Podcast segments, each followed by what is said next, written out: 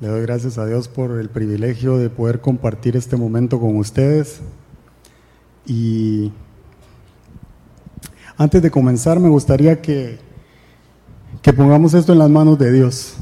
Eh, le voy a pedir que cierre sus ojos un momentito.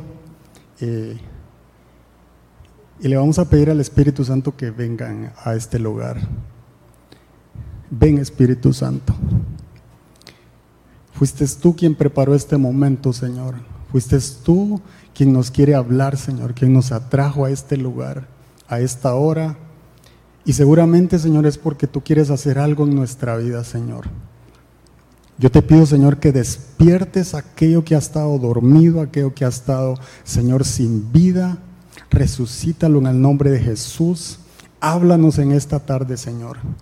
Queremos creer y poner nuestra esperanza, nuestra confianza en ese Dios, en ese Dios que todo lo puede, en ese Dios que en medio de la adversidad muestra su gloria, su poder. Y en esta noche, Señor, queremos poner nuestra fe y nuestra confianza en ti, Señor, en el nombre poderoso de Jesús. Amén y amén.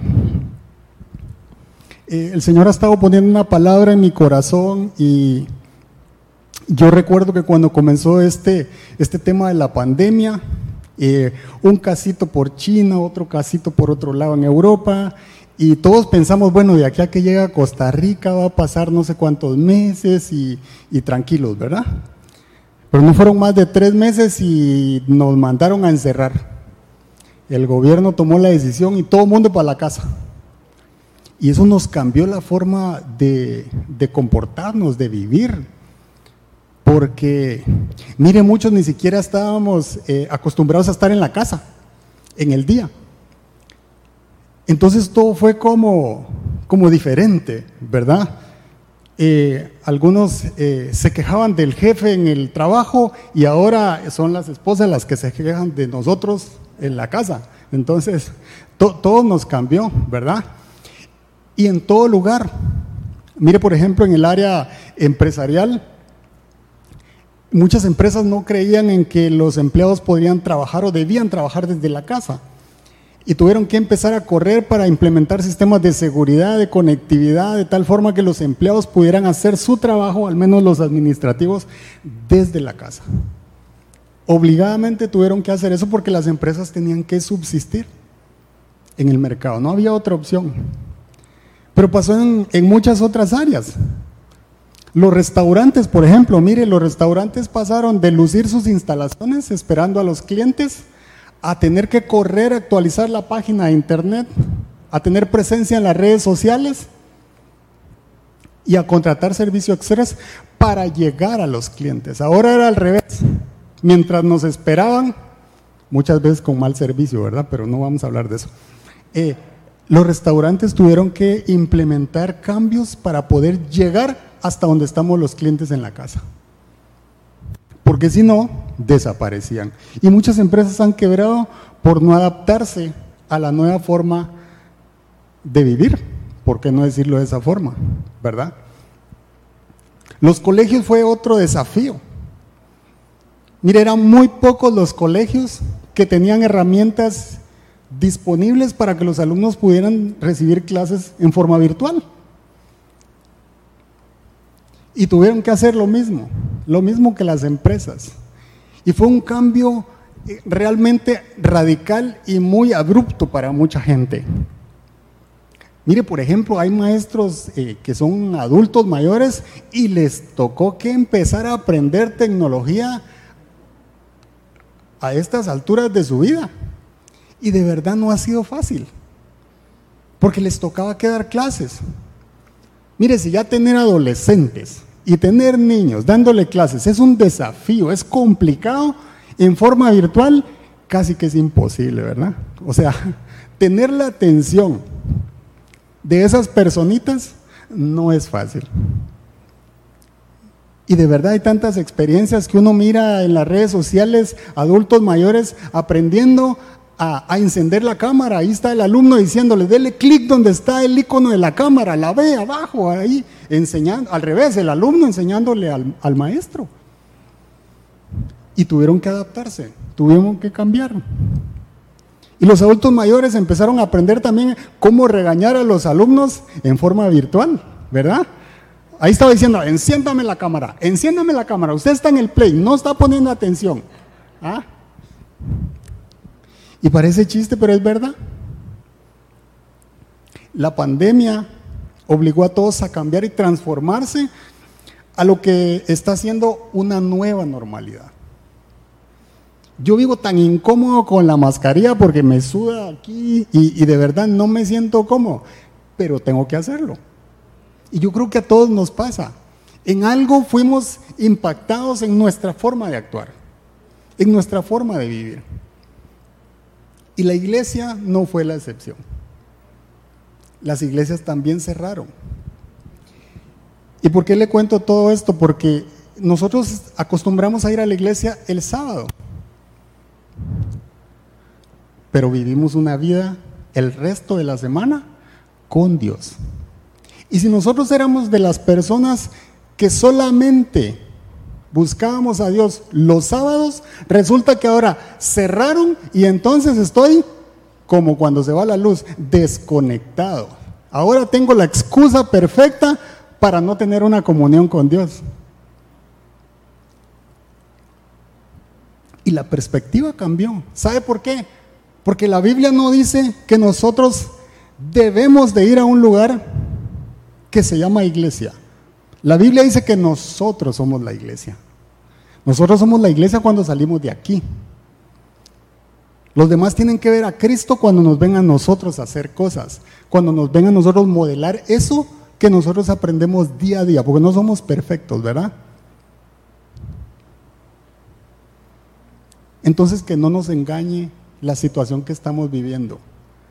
Porque Dios nos mandó a ser iglesia donde quiera que estemos. Y no podemos limitar el poder de Dios a cuatro paredes. Y yo creo que en estos tiempos el Señor nos está desafiando en nuestra fe, a que crezca nuestra fe. Porque resulta que así como todo mundo está confinado, otra vez encerrado y hoy circulan pares, mañana impares, ya uno no sabe de verdad cuándo le toca. Eh, no, es en serio. O uno está pendiente o lo agarran a media calle a uno y ya se fue feo como decimos, ¿verdad? De regreso porque ahí vienen los cientos, no sé cuánto persiguiéndome, cien mil pesos persiguiéndome, ¿verdad? Porque no me tocaba que circular. Eso le pasó a mi esposa, no está aquí, ¿verdad?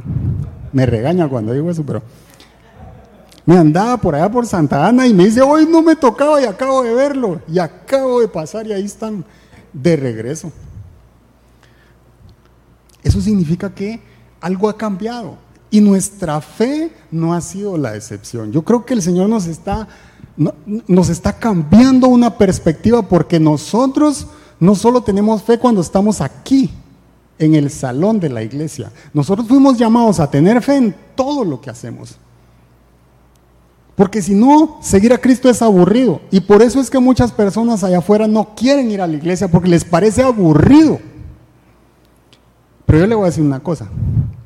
Lo que Jesús nos vino a enseñar no fue nada aburrido, fue maravilloso, fue espectacular. Mire, Jesús sanaba enfermos, se subía a una barca, calmaba la tempestad, le hablaba al mar y se tranquilizaba, bajaba al otro lado, sanaba un endemoniado y antes de irse a acostar, entraba en comunión con su Padre a llenar la vasija de fe. Se levantaba el otro día y limpiaba, eh, limpiaba leprosos, sanaba ciegos, levantaba paralíticos, llegaba la noche y entraba otra vez en comunión. Si eso no es emocionante, yo no sé qué es emocionante. Pero yo me imagino estar ahí y eso haber sido emocionante. Es que eso no lo habían visto ni lo había hecho nadie.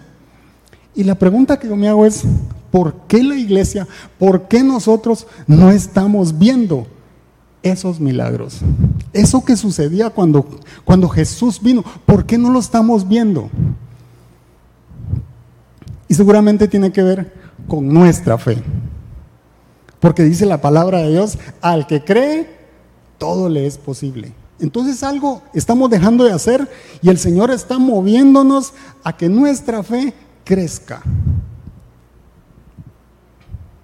Así que la charla del día de hoy la, titulé Una fe más allá de la desesperanza.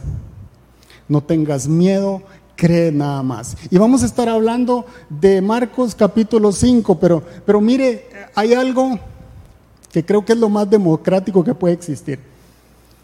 Y es la desgracia y el dolor. La desgracia y el dolor no, no, no, no distingue entre ricos y pobres, entre blancos y negros. A todos nos llega en algún momento de nuestra vida. Así que hoy vamos a estar eh, estudiando el Evangelio de Marcos capítulo 5. Estos versículos están en los tres Evangelios. Y vamos a hablar de la hija de Jairo y de la mujer del flujo de sangre. Un milagro con un hombre que era rico, que era notable, que era respetable, que básicamente el equivalente hoy día era un pastor en la sinagoga. Y por otro lado una mujer que había perdido todo, que era pobre, que nadie quería cerca de ella, por lo que padecía. Así que yo le voy a pedir que leamos juntos Marcos 5, del 21 al 43. Y dice, después de que Jesús regresó en la barca al otro lado del lago, se reunió alrededor de él una gran multitud, por lo que él se quedó en la orilla. Jesús se quedó en la orilla. Acostumbraba a hacer eso Jesús. Eh, se quedaba en una barca y ahí eh, enseñaba. Dice, llegó entonces uno de los jefes de la sinagoga. Sinagoga era iglesia en aquel entonces. Dice, llamado Jairo. Al ver a Jesús se arrojó a sus pies, suplicándole con insistencia, mi hijita se está muriendo. Ven y pon tus manos sobre ella para que se sane y viva. Versículo 24 dice, Jesús se fue con él y lo seguía una gran multitud, la cual lo apretujaba. Había entre la gente una mujer que hacía 12 años que padecía de hemorragias. Eso es flujo de sangre en otras versiones. Había sufrido mucho a manos de varios médicos y se había gastado todo lo que tenía sin que le hubiera servido de nada. Pues en vez de mejorar iba de mal en peor. Cuando oyó hablar de Jesús, se le acercó por detrás entre la gente y le tocó el manto. Pensaba, si logro tocar siquiera su ropa, quedaré sana. Al instante cesó su hemorragia y se dio cuenta de que su cuerpo había quedado libre de esa aflicción.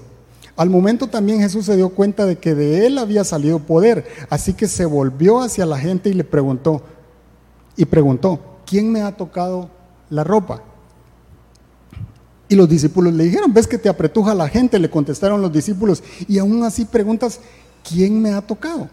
Pero Jesús seguía mirando a su alrededor para ver quién lo había hecho. La mujer, sabiendo lo que le había sucedido, se acercó temblando de miedo y arrojándose a sus pies, le confesó toda la verdad. Hija, tu fe te ha sanado, le dijo Jesús, vete en paz y queda sana de tu aflicción.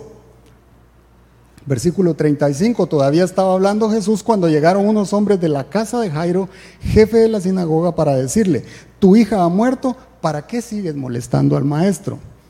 Sin hacer caso de la noticia, Jesús le dijo al jefe de la sinagoga, no tengas miedo, cree nada más. De aquí sale el título de la charla. No dejo que nadie, eh, no dejó que, que nadie lo acompañara, excepto Pedro, Jacobo y Juan, el hermano de Jacobo.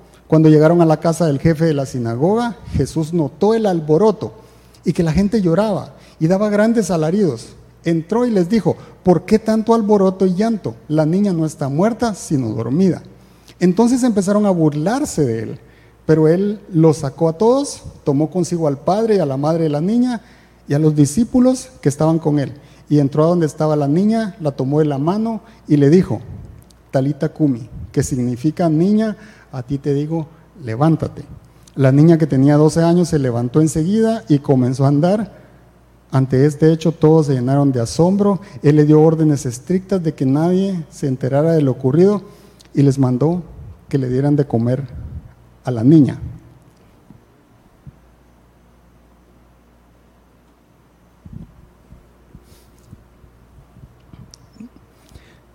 Yo quiero extraer de, esta, de estos versículos tres enseñanzas para que nuestra fe pueda crecer. Y los puntos son muy, muy, muy, muy sencillos, pero creo que muy elementales para nuestra vida con Cristo. Y el primero de ellos es la enseñanza número uno es, cree nada más porque Jesús ya pagó el precio por nuestra sanidad. Y una cosa que sucede, no sé si a ustedes, pero a mí sí me pasa, es que cuando me dispongo a ir a la iglesia, yo estoy con toda la certeza que el ambiente se va a prestar para que yo me conecte con Dios. Yo sé que llego al parqueo, entro y cuando empiece la alabanza, la letra de las alabanzas, cierro mis ojos, empieza la adoración, oro, después viene la palabra de Dios y todo lo que Él quiere decirnos, y el ambiente se presta para que nos conectemos con Dios. Pero ahora que cerraron las iglesias, ese ambiente no lo tengo en mi casa. Ese ambiente no hay alguien que me, lo, que me lo propicie, que me lo dé. Ahora resulta que en la casa soy yo el que intencionalmente tiene que crear ese ambiente. Y entonces, no sé a ustedes, pero, pero al principio, por ejemplo, yo tengo que empezar a buscar en el celular y a ver qué música de adoración necesito y cuál me gusta, ¿verdad? Pero como usted sabe que el enemigo es sutil, ¿verdad? Uno agarra el celular y plaza de Spotify, a YouTube, a cualquier herramienta que eh, disponible para escuchar música y, y hasta ahí todo va bien. Pero resulta que tras entra un mensajito de WhatsApp y entra otro. Y después resultó que se me olvidó lo que iba a hacer. Y terminé leyéndome todos los periódicos deportivos. Hasta la vida de los jugadores, quién va primero, quién va segundo y cómo es posible. Y ya me metí a, Facebook y me metí a Instagram. Y cuando siento, híjole, ya me gasté dos horas aquí. Y no adoré. Y eso no le pasa solo a los hombres. Mire, las mujeres entran a buscar música de adoración y terminan siendo ministradas con la música de Chayán. Yo no sé si conocen a ese hermano, pero... No, es cierto. O sea, ¿sabe por qué? Porque las plataformas le sugieren lo que usted quiere oír. Tienen motores de búsqueda que le dicen a usted en buena teoría lo que a usted le gusta y entonces termina uno haciendo lo que no debe. Uno termina haciendo lo que no es importante. Y entonces el, el, propiciar ese ambiente para conectarnos con el Señor va quedando por un lado. Y va quedando por un lado y entonces resulta que empieza a agobiarme el estrés, el trabajo, en lugar de trabajar ocho horas, ya voy por diez, después por once, después por dos, y como estoy en la casa, ¿verdad? Pero tarde o temprano el estrés empieza a hacer su trabajito, ¿verdad? Y entonces empezamos con dolor de espalda, dolor de cabeza, y es porque no nos estamos conectando con el Señor. Inconscientemente sabe qué está pasando, que nosotros estamos limitando a que el poder de Dios únicamente funciona en las cuatro paredes de la iglesia, no afuera, no en mi casa, no en mi vida.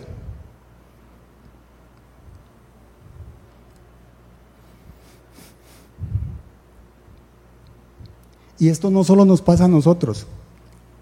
Déjeme contarle una historia rapidito. Mire, esto le pasó a los filisteos y a los israelitas. ¿Sabe qué pasó? Los filisteos acosando a los israelitas durante 40 días. ¿Sabe quiénes eran los israelitas? El pueblo de Dios. Y cuando estaban ahí frente a frente, los filisteos los agobiaban y así nos agobian las necesidades a nosotros. ¿Y sabe qué pasaba con los israelitas? Para atrás, para atrás, para atrás, para atrás, hasta que se les olvidó que ellos eran el pueblo de Dios un día, otro día, hasta que el espíritu de conmiseración se apodera de uno y uno resulta siendo víctima. ¿Víctima de qué? Víctima de la necesidad, víctima del estrés. Y se me olvida quién es Dios. Hasta que apareció David, un hombre conforme a lo que a Dios le agrada. Mira, un pastor de ovejas que llegó a dejar comidita, él sí sabía quién era. No era un guerrero, pero sí era un hijo de Dios. Nosotros tenemos que hablar y disponer nuestra adoración a Dios. David dijo, yo vengo en el nombre del Dios de los ejércitos. Y nosotros así le tenemos que hablar a la distracción, a todo aquello que nos va apartando poco a poco de lo que Dios quiere en nuestra vida. Porque si no, terminamos alejados de Él. Terminamos como el pueblo de Israel, amenazados, distraídos, con miedo. Y eso está pasando mucho en la pandemia. Y déjeme darle un ejemplo muy práctico de lo que nos pasa. Mire, terminamos adueñándonos de la enfermedad. ¿Sabe cómo decimos? Es que esta mi alergia, es que esta mi migraña, es que esta mi enfermedad, esta mi adicción no me deja. Y entonces, ¿de quién es ese, ese padecer? Mío. Es mío, es mi enfermedad, es mi adicción, es mi problema. Y entonces resulta que como es mío, no se lo cedo a nadie cuando nosotros aprendamos que hay alguien que pagó por ese dolor, que hay alguien que pagó por esa enfermedad, hay alguien que fue a la cruz y derramó su sangre, por eso que yo lo estoy llamando que es mío, y se lo entrega a Él, entonces voy a ser sano, voy a ser libre de eso que me está agobiando. No son nuestras enfermedades, son de Él. Él pagó por eso. Tenemos que dárselas. No tenemos que hacer las nuestras, tenemos que orar por ellas. Porque en la boca, dice Proverbios 18, está el poder de la vida y de la muerte. Tenemos que hablar vida entonces.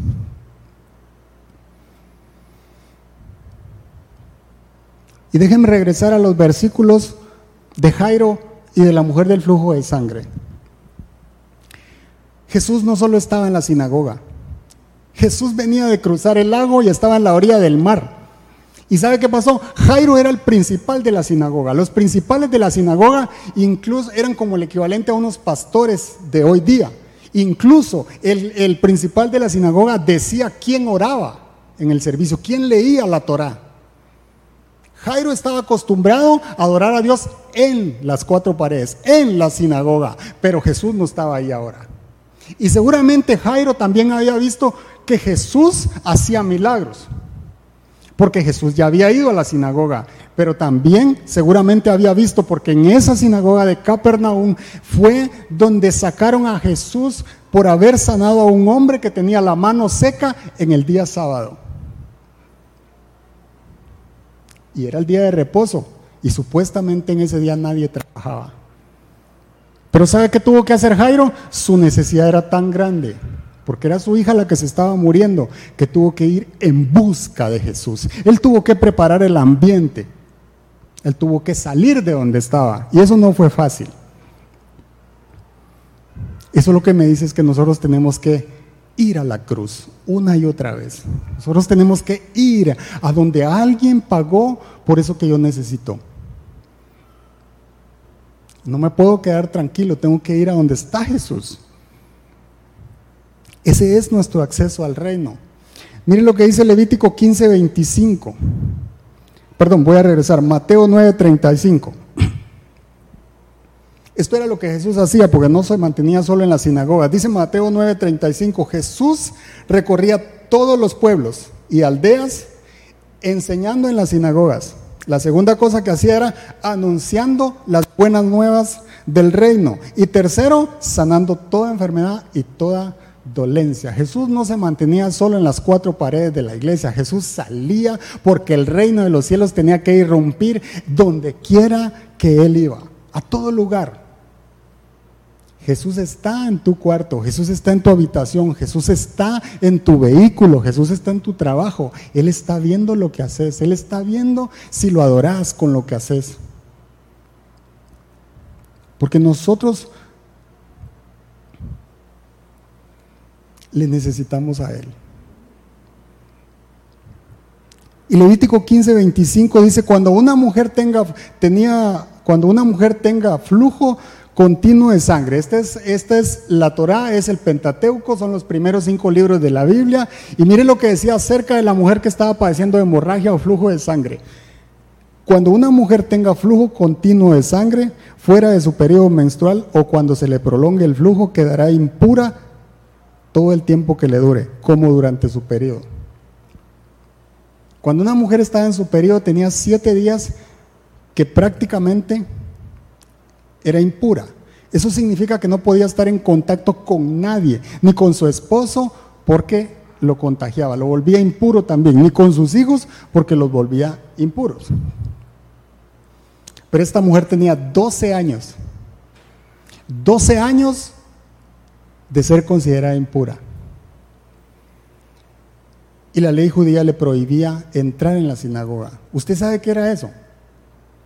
Ella no podía tener contacto en buena teoría con Dios porque no podía ir a la sinagoga. Ella no podía tener contacto con sus hijos porque los contaminaba. Ella no podía tener contacto con su esposo si lo tenía porque lo contagiaba.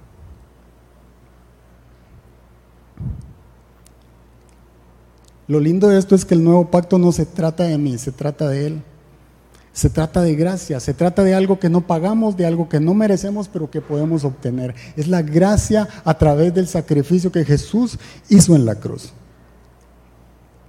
El otro problema de nuestra fe es que llegamos a pensar que esos milagros solo sucedieron en el tiempo de Jesús, no ahora. Nosotros decimos, bueno, eso le pasó a la mujer, pero eso fue en aquel tiempo. La verdad es que eh, llega un momento en el que no creemos que esos milagros puedan sucedernos a nosotros. Y yo le digo una cosa, el día que Jesús hizo menos milagros, está en el siguiente capítulo que es Marcos 6, fue en su propia tierra. Y fue a causa de la incredulidad.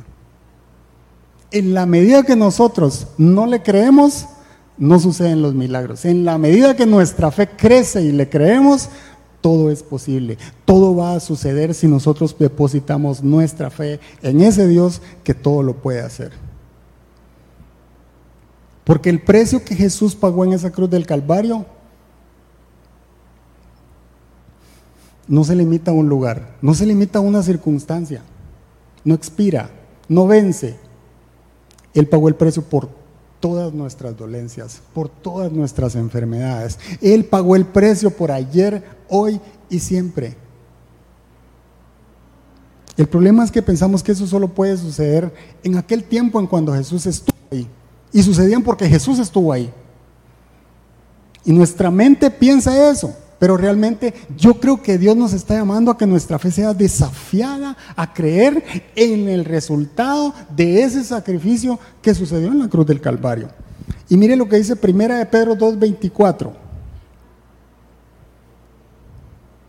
Está hablando de Jesús y dice, él mismo en su cuerpo llevó al madero nuestros pecados, para que muramos al pecado y vivamos para la justicia por sus heridas ustedes han sido sanados. Mire el verbo han sido sanados. No dice serán sanos. Está en tiempo pasado. Y me encanta lo que dice el 25. Dice, antes eran ustedes como ovejas descarriadas, pero ahora han vuelto al pastor que cuida de sus ovejas.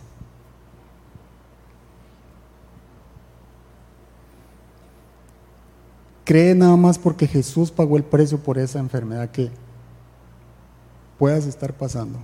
Por ese familiar que quizás está, quizás está en la UCI, quizás está en emergencia, créelo, porque hay alguien que pagó el precio por él. Y mientras haya 1% de vida, dice, hay 99% de fe, de esperanza, que Dios puede hacer algo. Porque Él pagó el precio por eso. No fui yo, no fuiste tú, fue Jesús el que fue a la cruz, el que pagó el precio por esa enfermedad. Y es Él el que dice, por sus llagas hemos sido nosotros curados.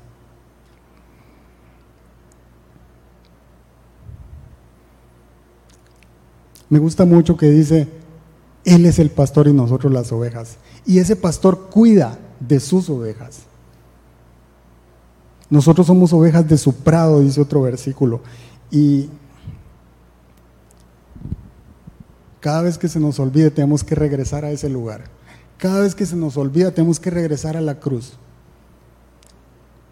Una y otra vez, porque eso nos va a recordar que tenemos que regresar al primer amor. Cuando empezó nuestra historia con Cristo, cuando nos enamoramos de Él, cuando le entregamos nuestra vida, cuando dijimos, yo creo, Señor, que tú eres mi Señor, que tú eres mi Salvador, que tú perdonaste mis pecados, pero también tú fuiste a la cruz y derramaste tu sangre por mis enfermedades. Eso es lo que Cristo hizo y consumó en esa cruz. Cree nada más, porque Jesús ya pagó el precio por nuestras enfermedades. No hay una sola que se le escape. Él no está limitado a lo que nosotros pensemos, sintamos o al lugar donde estemos. Él lo pagó por todos, por todos aquellos que creen en Él. Por eso es que yo creo que nuestra fe está siendo desafiada en estos momentos, en estos tiempos de pandemia. Y la segunda enseñanza que yo quiero compartir contigo esta noche, dice, cree nada más para que el poder de Dios fluya en medio de nuestra necesidad. Mire, la multitud apretujaba. Lo dice dos veces.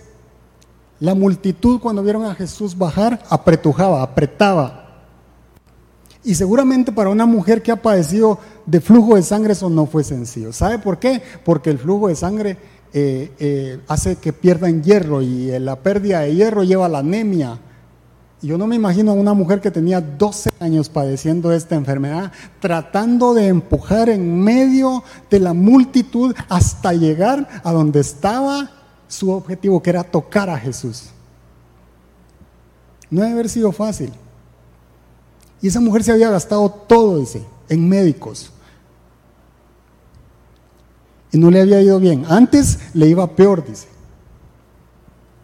Cada vez iba empeorando. Es que no es lo mismo cuando uno está en el mismo estado, pero no es lo mismo, eh, digamos, no es la misma situación cuando se va poniendo peor. Cuando usted va viendo que el resultado es adverso y después es adverso y más adverso. O sea, se me está yendo la vida y no pasa nada. Y la otra cosa es que para ella era todo un desafío, era vida o muerte. ¿Sabe por qué? Porque ella era considerada inmunda. En otras palabras, maldita. Si la descubrían, esa mujer podría ser apedreada y tenía que ser apedreada hasta que muriera. Entonces lo que esta mujer estaba haciendo era arriesgarse todo o nada. Era su único chance, era su oportunidad. Y eso fue lo que hizo. La pregunta que yo me hacía es, ¿me hubiera arriesgado yo? ¿Lo hubiera hecho yo? Fuerzas no tenía, pero fe sí tenía. Fe sí tenía. Y era la fe la que le daba el aliento que necesitaba, la fuerza que necesitaba, el coraje para llegar en medio y como pudiera empujando. Yo no me imagino eso, pero ella, su objetivo era tocar a Jesús. Tocar el manto de Jesús. Porque fe es creer que Dios puede hacer posible lo que naturalmente o lógicamente parece imposible. Es ahí donde necesitamos la intervención divina. Es ahí donde necesitamos la mano de Dios. Mire hoy en día cuando conectan a alguien, de verdad, casi que es el momento muchas veces de despedirse. Pero tenemos que declarar vida en esa situación. Tenemos que decir el poder de Dios sopla su hálito de vida en esos pulmones. Tenemos que declarar sanidad. Vas a salir de ahí, vas a salir fuerte, con vida, y los demás van a ver el poder de Dios en esta situación. Los demás se van a contagiar de la fe que tenemos, porque vamos a ver a Dios actuar de manera sobrenatural. Tenemos que declarar vida hasta el último momento.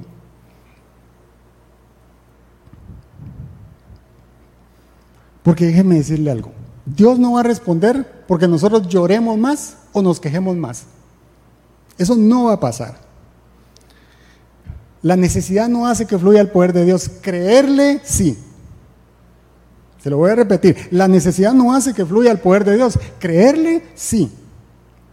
Porque Dios responderá cuando encuentra un corazón que le cree. Y Jairo salió de su casa y quizá pudo haberse despedido de su hija porque su hija se estaba debatiendo entre la vida y la muerte. Pero él dijo, ahí está Jesús, el que la puede sanar está en esa orilla y yo voy a donde él está. Y cuando de donde estaba Jesús, no solo lo vio, se postró y le suplicó, mi hija está muriendo.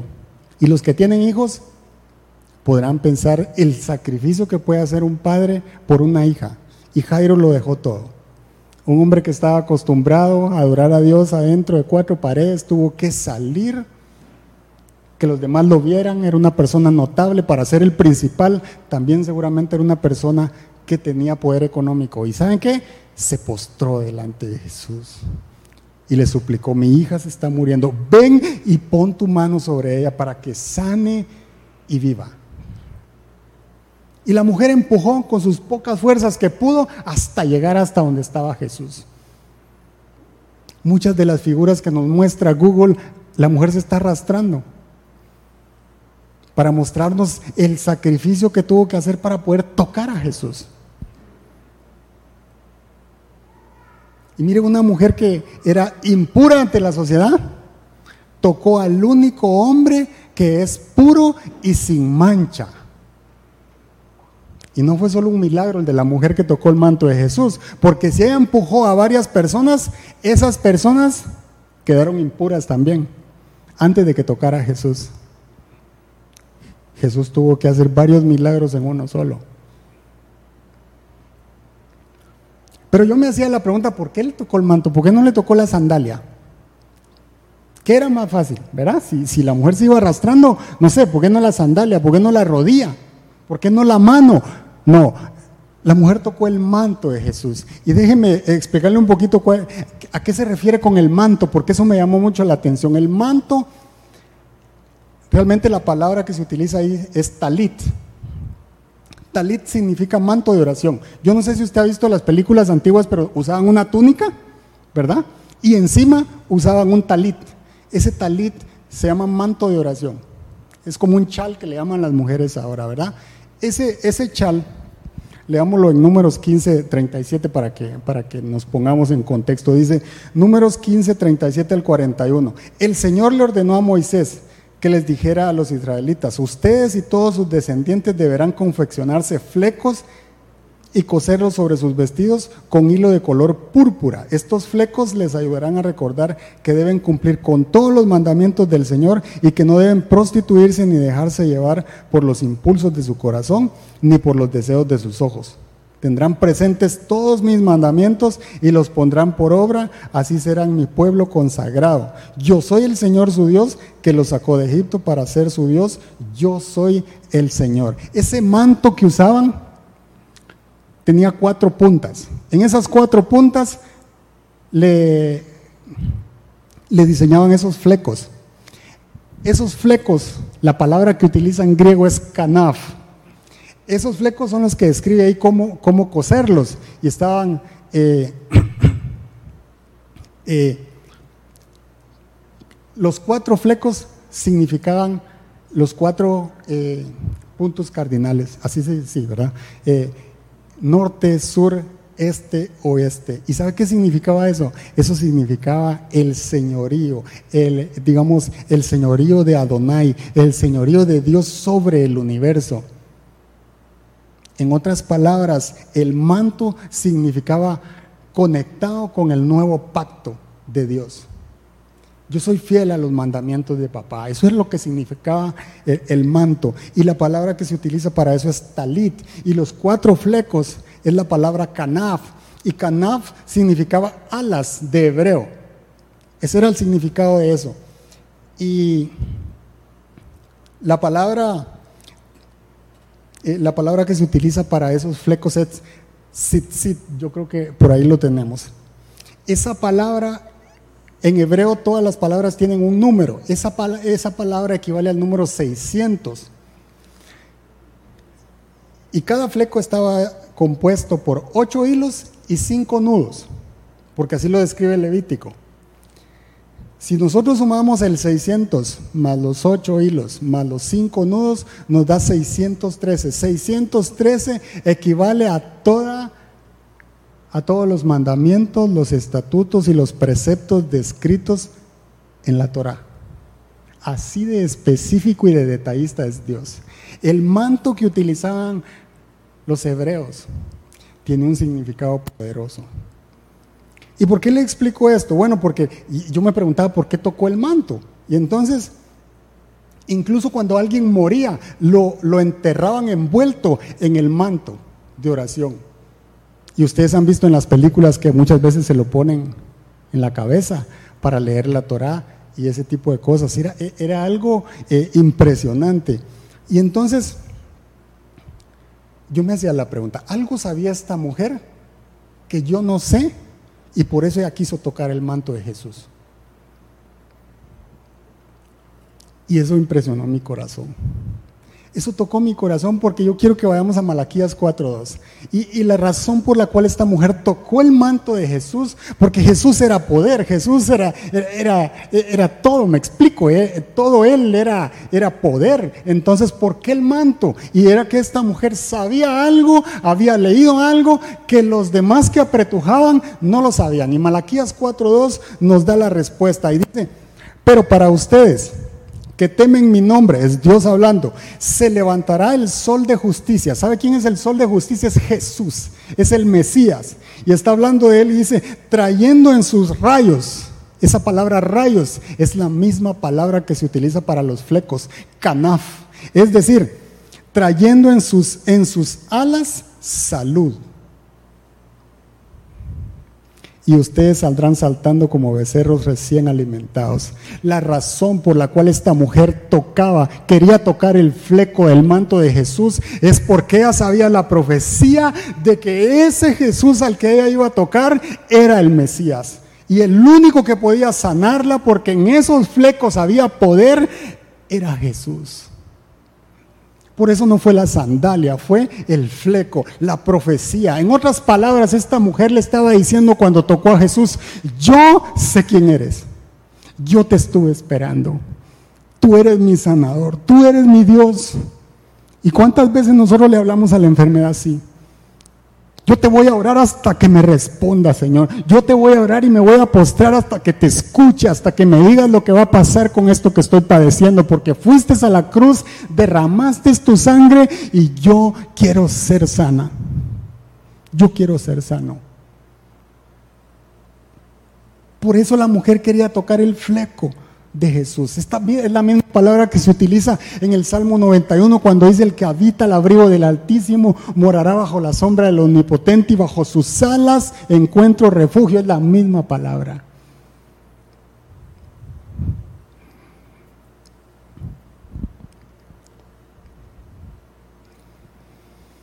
Juan 1.17.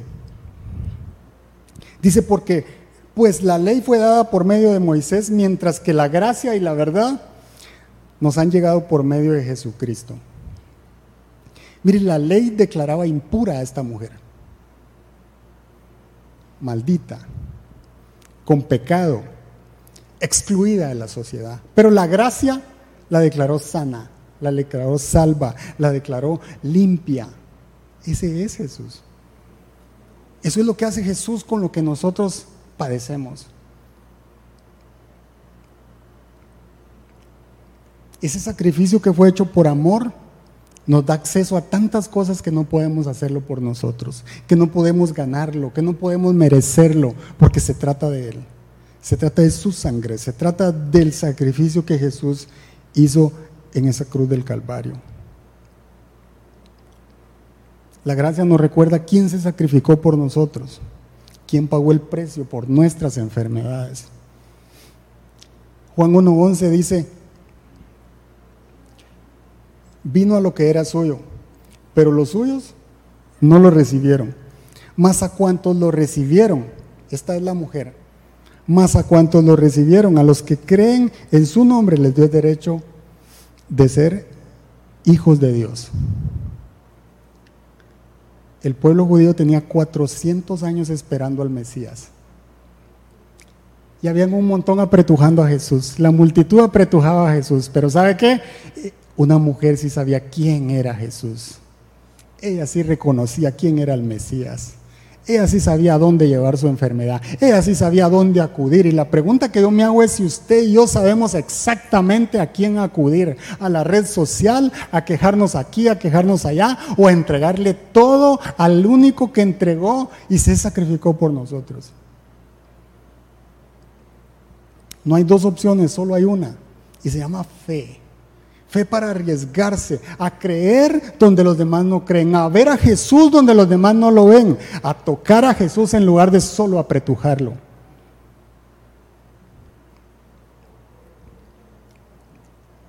Me fascina lo que Jesús hizo. Porque mire, Jesús no se tiraba un discurso de media hora. Y Jesús le responde muy, muy, muy, muy directo, muy, muy práctico. Y lo primero que le dice es, hija. Mire cómo Jesús, eh, después de preguntar quién me tocó, porque si todos lo estaban tocando, sí o no, todos estaban tocando a Jesús, pero no todos sacaron poder de él. Y Jesús le dice, hija, tu fe te ha sanado. ¿Fe en qué? Fe en que Él era el Mesías. Él era el Cristo que tanto habían esperado. Esa mujer le estaba diciendo, tú eres mi rey, tú eres mi Dios, tú eres mi sanador.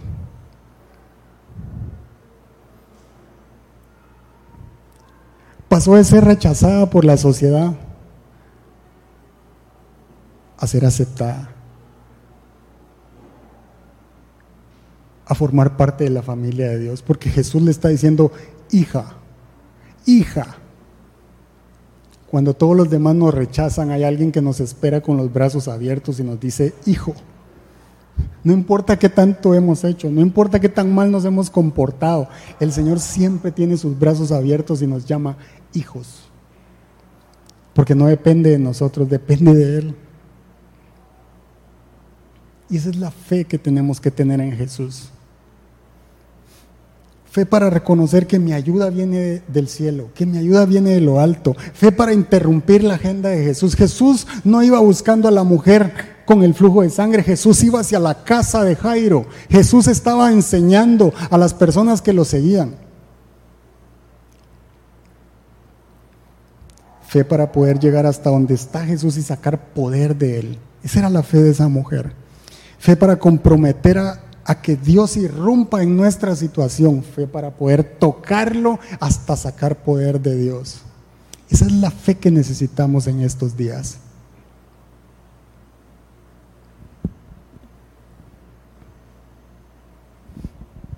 Hija, tu fe te ha sanado.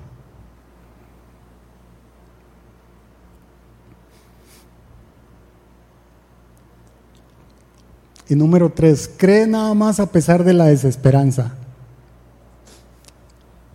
Y usted eh, coincidirá conmigo que hay veces en la vida que, que realmente la esperanza se va diluyendo poco a poquito.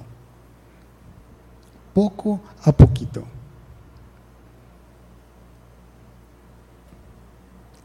Porque no es fácil estar en la sala de espera y Jairo le tocó estar en la sala de espera. Jairo llegó primero. Jairo llegó suplicando, se llegó postrando. Jairo tenía una opción, interrumpir a Jesús que estaba con la multitud. Pero ya había dado el primer paso y era que Jesús se fue con él, camino hacia su casa. Pero a veces nos toca que estar en la sala de espera cuando le pedimos a Jesús algo. Y y, eso no es fácil, ¿verdad? Es como cuando nosotros vemos que le pedimos algo a Dios y resulta que prospera el que está a la par.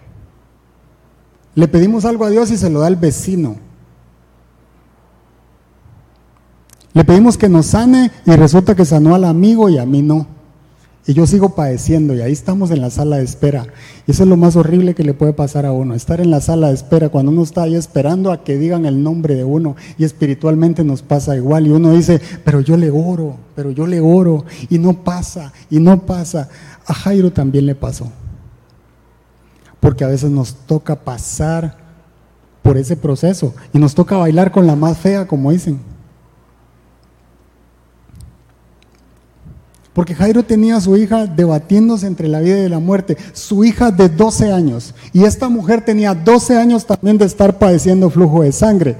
Mire, eh, no es una coincidencia que cuando Jairo quizás celebró el nacimiento de su hija, esta mujer empezó a padecer el flujo de sangre. Pero en este momento Jairo pudo decir, mi hija se está muriendo, ¿cómo es posible que te paras? A darle prioridad a esta mujer que está padeciendo de flujo de sangre. Ella puede esperar y mi hija se muere. Yo no sé si agarro y jalo a Jesús y me lo llevo para la casa, no sé, pero Jairo estaba pasando por un proceso de prueba de su fe.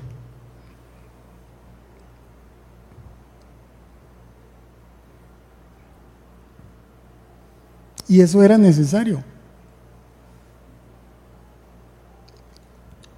Juan 12:37, Jesús siempre hacía milagros y, y, mire, habían judíos que, dice Juan 12:37, a pesar de haber hecho Jesús todas estas señales en presencia de ellos, todavía no creían en Él.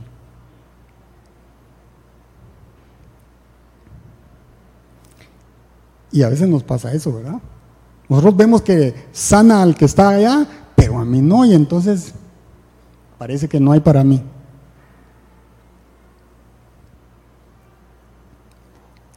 A veces miramos la tempestad y no nos arrodillamos, decía mi mamá.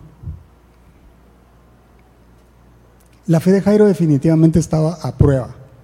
Mire, Jairo tuvo que dejar a su hija muriéndose, agonizando, dice una versión. Yo no sé si hubiera dejado a mi hija agonizando porque quizá pudo ser la última vez que hablara con ella, que la viera viva. Pero Jairo la deja ahí. Segunda cosa es que Jairo llega y hay una multitud con Jesús y para hablarle a Jesús tuvo que esforzarse, tuvo que interrumpir a los que estaban ahí para llegar hasta donde estaba Jesús.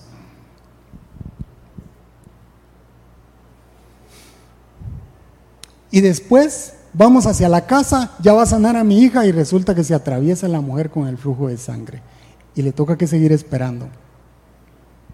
Y Jairo tenía que seguir creyendo y tenía que seguir caminando. Y a veces nos pasa eso. Pero ¿sabe que Jesús no hace los milagros dependiendo del número de la fila en la que yo me siento en la iglesia. Ni dependiendo de la reputación, ni dependiendo del nivel de liderazgo. Jesús no obra de esa manera. Y Jairo, a pesar de ser el principal de la sinagoga, le tocó que esperar. Y seguía esperando a pesar de que su hija se debatía entre la vida y la muerte. Yo quiero que piense por un momento, ¿qué pasaba por la mente de Jairo? Porque él podía hasta pensar, qué imprudente es Jesús, que en lugar de atender a mi hija que se está muriendo, pasa y se detiene y hace tiempo con esta mujer y le pregunta por qué lo tocó. Parece una imprudencia, mi hija está a punto de morirse. Y, nosotros decimos muchas veces, están a punto de quitarme la casa, Señor, y, no me respondes. Solo tengo comida para mañana, Señor. Y no sé qué hacer. La enfermedad me sigue agobiando, mi cuerpo lo sigue padeciendo y no me respondes. Por eso la paciencia es un fruto del Espíritu Santo. Y justo cuando Jesús sana a la mujer, para terminarla, aparecen los que venían de la casa de Jairo. Para decirle, versículo 35, al final del versículo 35 dice, tu hija ha muerto. Se acabó la onda. Tu hija ha muerto, Jairo. ¿Para qué sigues molestando al maestro? Y Jesús sabe lo que está pasando en la vida de Jairo, Jesús sabe lo que pasa en el corazón de Jairo, Jesús sabe cuando estamos desmayando, cuando estamos en el suelo y ya no podemos levantarnos, Jesús sabe cuando, cuando definitivamente el llanto es lo único que nos queda y solo nos queda llorar y llorar y llorar y esperar a que Dios responda. Y Jesús le dice, sin hacer caso de la noticia, Jesús le dijo al jefe de la sinagoga, no tengas miedo. Él sabía que Jairo tenía miedo cree nada más. Sobre llovido mojado, dice el refrán. Era como un dardo envenenado. O sea, finalmente consigo que Jesús venga a mi casa, finalmente tengo la atención de Jesús y yo sé que Él me puede sanar a, a mi hija y resulta que vienen y me dicen, se murió. No molestes más al maestro. Mire, a veces somos buenos para dar malas noticias, pero no para darle esperanza a otro. No molestes más al maestro, le dijeron a Jairo. O sea, Jesús era tan importante para estas personas que no había que molestarlo. Pero no creían que Jesús era tan importante que era el único que podía resucitarla.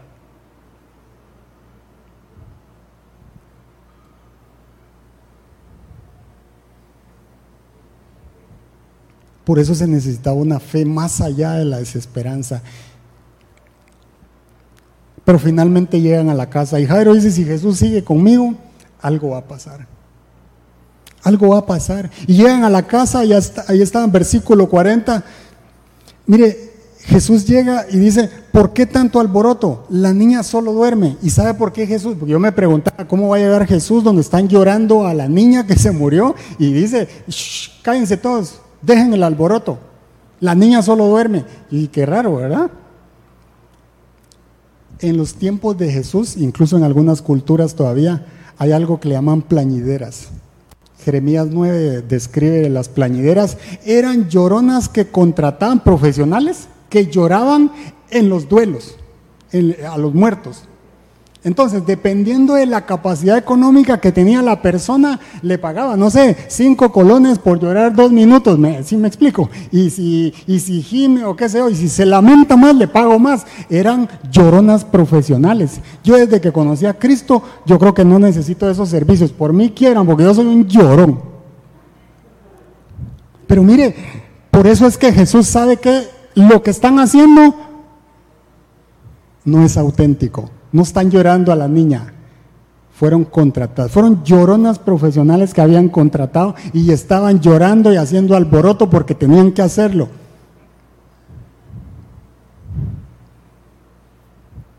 Era como para darle emoción al, velorio, al, luto que estaba viviendo las personas. Y cuando Jesús, tranquilas, dejen el alboroto, se burlaron de Jesús. ¿Sabe por qué pasó ese milagro? Porque todos tenían que ver lo que Jesús iba a hacer. Solo hay alguien que tiene poder sobre la muerte. Solo hay uno que tiene la autoridad de sanar tu enfermedad. Solo hay alguien que te puede levantar de eso que estás sufriendo. Solo hay uno y se llama Cristo. Solo hay alguien que se puede levantar a tu favor. Solo hay alguien que puede tocarte y todo va a suceder a tu alrededor y se llama Cristo. Y Jesús entró, tomó a la niña y ¿sabe qué le dice? Talita Kumi. Talita es el femenino de cordero. También significa niña. Pero talita también viene del talit de Jesús. La mujer del flujo de sangre sanó cuando tocó los flecos del manto de Jesús. Cuando una niña cumplía 12 años, 12 años, la envolvían en el talit porque pasaba de niña a mujer. Y Jesús le dice, talita kumi, levántate. Levántate. Es como cuando un papá se acerca al cuarto de su hija y le dice, mi amor, hija, hijita, levántate.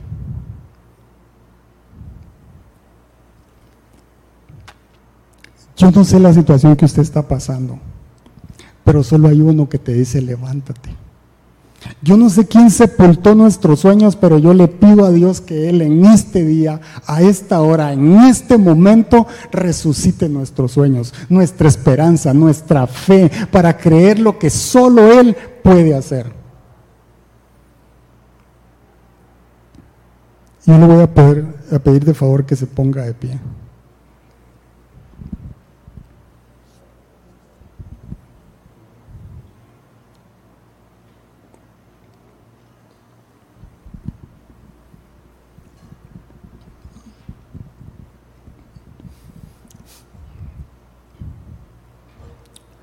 Yo creo que esta noche Jesús no quiere que lo apretujemos. Jesús quiere que lo toquemos.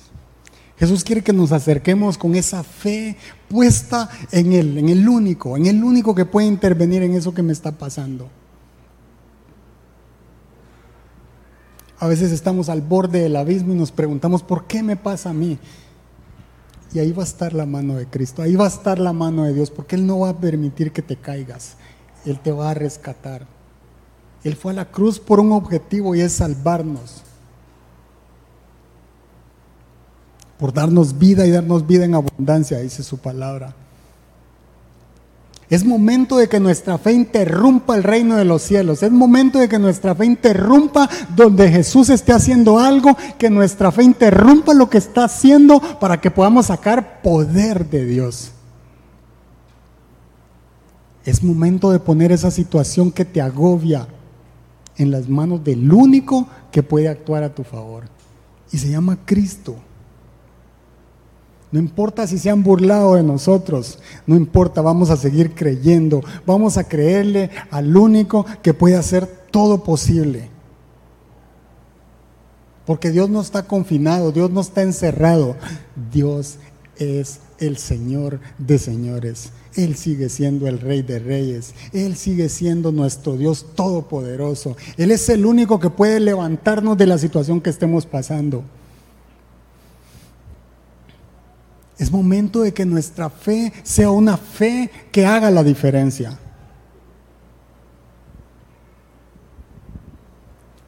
Y quiero terminar diciéndote lo que le pasó. Hechos 16, 25, eso no está proyectado ahí. Cuando Pablo y Silas los encarcelan y los meten al rincón de la cárcel donde no hay ni luz. Y ellos empiezan a adorar. Y Pablo y Silas empiezan a adorar al Señor con todo su corazón. Entregando todo. Y mire, el Señor empezó a hacer que temblara, a que las paredes se cayeran, a que las cadenas fueran rotas, hasta que fueron libres de esa cárcel. Y yo creo que Dios te está hablando esta noche. Yo creo que Dios nos está hablando esta noche porque cuando nosotros le adoramos, Él interviene en nuestra situación. Cuando nosotros le entregamos todo, Él hace algo a nuestro favor. Cuando, cuando nosotros le adoramos, algo maravilloso pasa en nuestra vida que solo Dios puede hacer. Así que yo te voy a pedir, adóralo. Adóralo con todo tu corazón. Deposita todas tus esperanzas en el mejor lugar. Si sientes que no tienes fe, dile, Señor, necesito fe. Dame fe, que crezca mi fe. Si crees que la esperanza ha ido desapareciendo, dile, Señor, necesito que mi esperanza esté puesta en ti.